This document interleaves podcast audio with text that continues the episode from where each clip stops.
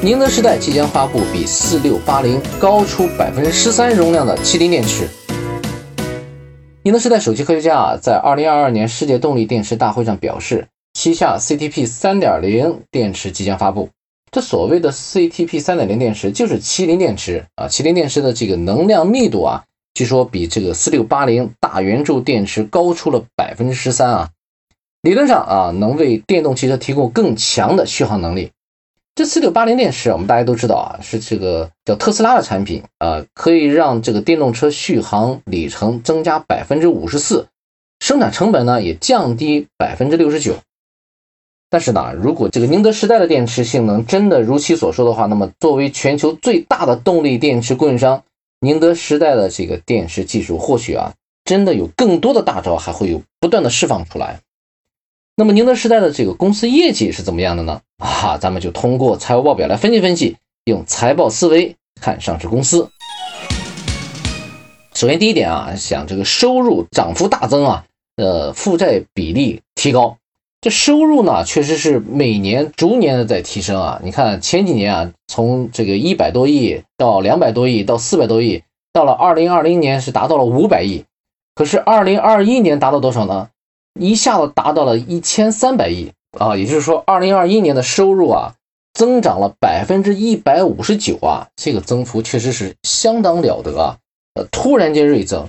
你说这个增幅是怎么来的呢？当然，在市场的这个占有率肯定是很明显的嘛，对吧？那它整个这个市场的占有又是通过什么样的运作手段呢？其中之一呢，其实我们讲刚才说的叫负债比例提升。那么负债比例提升，当然负债比例都有什么东西呢？就我们讲的这个负债比例就是资产负债率啊。负债比例从原先的从前一年百分之五十五啊，一下子增加到了百分之七十啊，也就它这个数据显示是百分之六十九点九啊，大概也就百分之七十了。它的增加的都是什么东西呢？啊，就是比如说短期借款、长期借款啊，还有一些就是应收呃应付账款、应付应付票据啊，就这些。那么应付账款、应付票据主要是什么呢？就是给供应商付款啊。啊，付款呃可能没有像以前的那么及时了啊，就用这样的方式呢，迅速扩大了它的这个市场啊。那第二点呢，叫毛利保持平稳，净利稳步提升。这个毛利啊，这个其实从这个绝对值上讲，肯定是在增加的啊。从从这个前一年，也就二零二零年的一百三十九亿啊，一下子跳到了二零二一年的三百四十二亿啊，这个幅度还是非常大的。但是啊，它的这个毛利率其实是在逐年下滑的。二零二一年啊，就是最近的这个年报里面是增长了百分之二十六点三啊，不是增长啊，就是它的这个叫毛利率是百分之二十六点三。那它前一年呢，二十七，再前一年呢，二十九，再前一年呢，三十二，再前一年呢，三十六，再前一年呢，四十三。也就是说，这个比例上从百分之四十三一直一直下滑到现在百分之二十六啊。也就是说，虽然是绝对值在不断的增大，然后相对是其实在缩小的，这也有情可原，因为你扩大市场，你必须要损失一部分你的这个毛利，对吧？那么讲这个净利稳步提升是什么呢？其实它的净利还是相当不错的啊。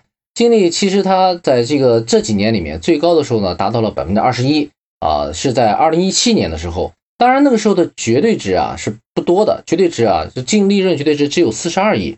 那么二零二一年呢，是净利率虽然只有百分之十三点七，但是净利润啊达到了一百七十八亿啊，那比前一年增长幅度也是非常大，因为它销售收入增大了嘛。那前一年的净利率啊只有百分之十二，这个净利率上也增加了，净利润上也增加了，说明这个净利的管理能力啊，这家公司还是很强的。那第三点呢，这股东收益新高啊，创了一个新高，资产周转呢也加速了。这股东收益呢，与前一年只有百分之八点八。这股东收益是什么东西呢？就是站到股东的角度讲，角度上看看公司到底赚了多少钱，呃，给股东赚了多少啊？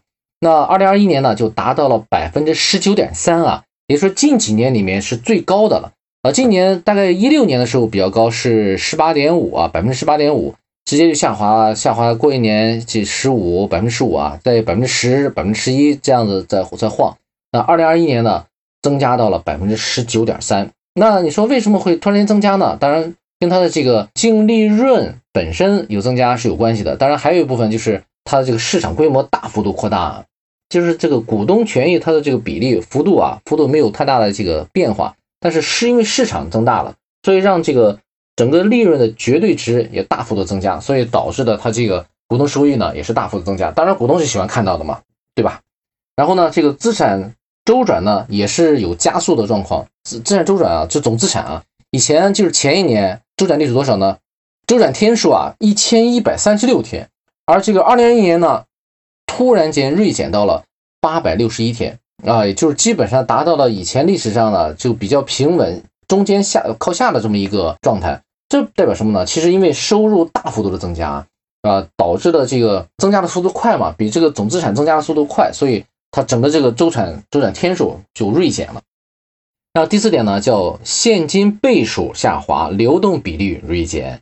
那现金倍数是什么东西呢？是现金叫我们是称之为现金净利的保障倍数，也就是说，这个经营性净现金流除以净利润得到的这个比值。通常呢，我们认为这个现金流经营性现金流大于利润肯定是好的，但是公司肯定是大于的嘛。从这个一八年开始啊，就达到三倍、二点六九倍啊，呃三倍，但是二零二一年呢？达到二点四倍啊，虽然也还很好，但是确实比前一年弱了。这只是一个小小的趋势啊，就是说明它其实市场扩大的这个能力啊比较强，但是这里面也损失掉了一部分现金啊，或者是这个收现金的这个这个能力啊。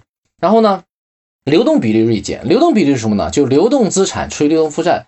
那流动资产理论讲，我们从这个财务角度讲，流动资产最好大于流动负债两倍以上的，因为万一有这个。供应商或者说银行去这个问你要钱，突然要钱的话，你要变卖你的资产嘛？当然，这种情况其实在企业里面真的是很少见啊。我们就不去讲这个叫短期债务风险是多少，而且只是讲它的对公司的运营管理能力上是怎样的。从前一年的流动比例的二点零五倍啊，降到了二零二一年的一点一九倍，也就是说，其实降幅是很大的。主要是原因什么呢？其实主要原因就是你的这个流动负债大幅度的增加，增加的幅度是很大的啊。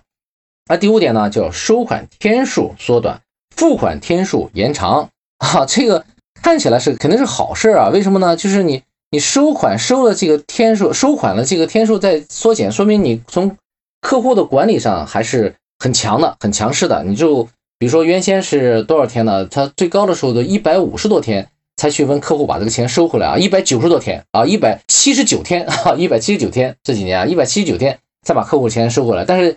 在二零二一年呢，只有六十六天了，也就是说两个月啊，客户就给我钱了。如果两个月客户不给我钱，那对不起，有可能直接就给你停货了啊，因为现在这个供应量很大啊，我不可能是追着客户到处去去要钱去，对吧？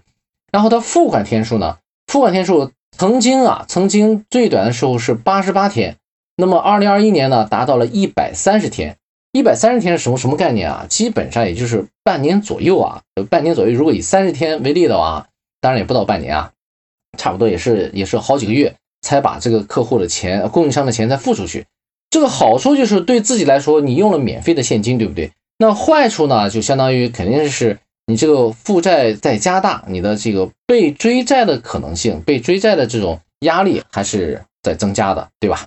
那我们总结一下啊，公司二零二一年啊，无论是资产规模、还是市场规模、还是负债规模，都有巨大的提升啊。这个资产增加了百分之九十六，销售增长了百分之一百五十九，负债呢也增长了百分之一百四十六。这果然是看到了宁德时代在电池领域的雄霸地位啊。只是从趋势上看啊，这个经营性净现金流啊跟收入的这个比重啊略微是下降的，看到了收取现金的这个能力不如扩大市场的能力强，当然都很强啊，那只不过扩大市场能力更强啊，啊加之大量的。增加了负债，也导致了流动比率低于了二啊，从上一年的二点零五倍锐减到了一点二倍。当然啊，只要公司管理得当，流动比率低一点也没有什么明确的风险啊。只不过在这个环节时候呢，要对自己的这个贷款银行、供应商、员工有更强的管控力，以及啊很好的资金管理，就不会有任何的问题。好，今天的分析就到这里。